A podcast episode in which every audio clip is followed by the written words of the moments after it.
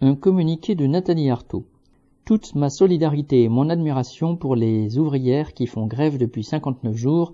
Leur revendication, 150 euros d'augmentation pour les salaires inférieurs à 1500 euros, est mille fois légitime. Le patron ne veut pas des salariés, il veut des esclaves. Et que fait l'État? Il envoie des policiers contre les grévistes. Violence, insultes, haine anti-ouvrière, la police, au service de l'exploitation la plus brutale, se transforme naturellement en milice patronale. Force aux ouvrières de Verbaudet qui ont déjà gagné leur combat pour la dignité. Le 17 mai 2023.